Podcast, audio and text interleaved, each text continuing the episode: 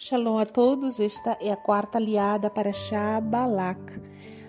Abraha antes da leitura. Baruch atah Adonai Eloheinu melech haolam asher bahar banu mikol hamin venatan lanu et torato. Baruch atah Adonai noten hatorá. Bendito sejas Adonai nosso Elohim, Rei do Universo, que nos escolheste entre todos os povos e nos deste a tua Torá. Bendito sejas tu, Eterno, que outorgas a Torá. Bilan foi com Balac.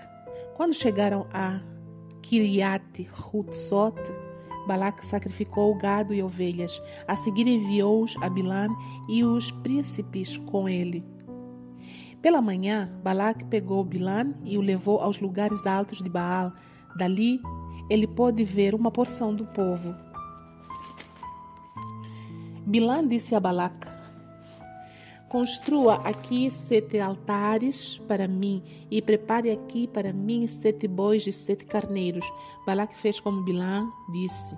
E Balac e Bilam ofereceram um novilho e um carneiro sobre cada altar. Bilam disse a Balac: Permaneça com a sua oferta queimada enquanto eu me afasto. Talvez Adonai venha ao meu encontro e direi a você tudo o que ele me mostrar. Ele se afastou até chegar a uma colina. Elohim encontrou-se com Bilan, que lhe disse: Preparei os sete altares e ofereci um novilho e um carneiro sobre cada altar. Adonai pôs uma palavra na boca de Bilan e disse: Volte até Balaque e diga a ele o que eu falar. Ele voltou e ali, diante da oferta queimada, estava Balac e todos os príncipes de Moabe, e ele fez seu pronunciamento. Balac o rei de Moabe trouxe-me de Aram, das colinas orientais, dizendo: Venha, amaldiçoe Jacob para mim. Venha e censure Israel. Como posso amaldiçoar a quem Elohim não amaldiçoou? Como posso censurar a quem Adonai não censurou? Do cume das rochas eu os vejo, das colinas eu os contemplo. Sim, um povo que vive sozinho e não se considerará uma das nações.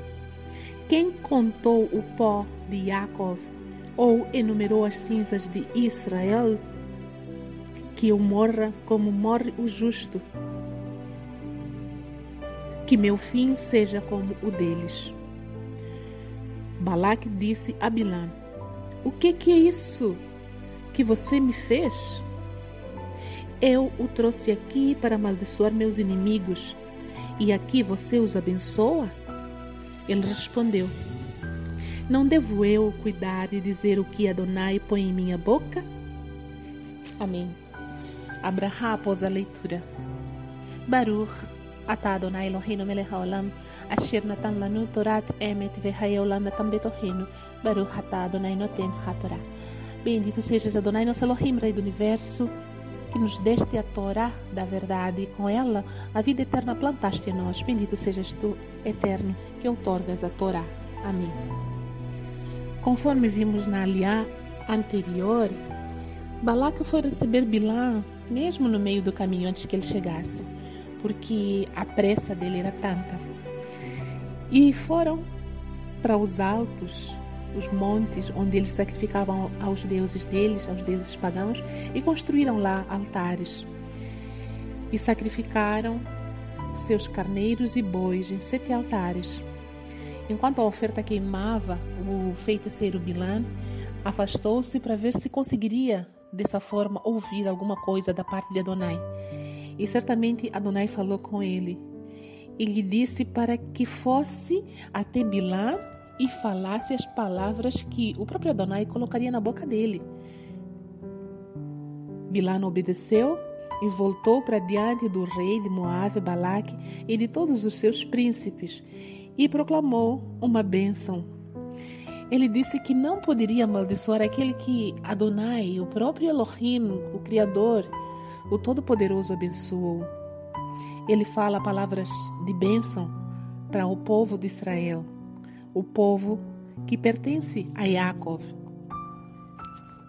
Vemos que depois dessas primeiras palavras de bênção que Bilan proclama, ditas por Adonai, com certeza, o rei Balac fica totalmente irado, confuso e fala para ele por que, que ele fez isso, Por que, na verdade, alguém que viria ajudá-lo a amaldiçoar está, na verdade, a fazer o contrário, a abençoar o povo, o inimigo desse rei Balac?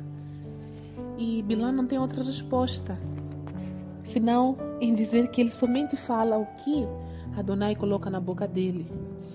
Ele, na verdade, ele trabalha com não com o seu próprio raciocínio lógico, mas ele trabalha falando aquilo que ele ouve, tanto de Adonai quanto de outros deuses, porque ele era conhecido por ser um grande feiticeiro e ele tinha contato com o oculto, contato com deuses pagãos que nós sabemos que são Shedim, são demônios.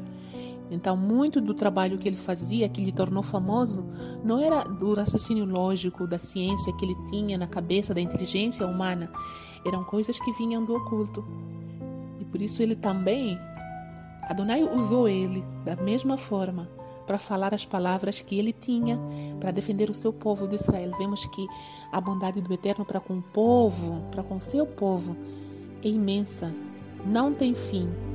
E ele faz coisas maravilhosas, usa quem Ele quer, no momento que Ele precisa, para fazer cumprir a Sua palavra.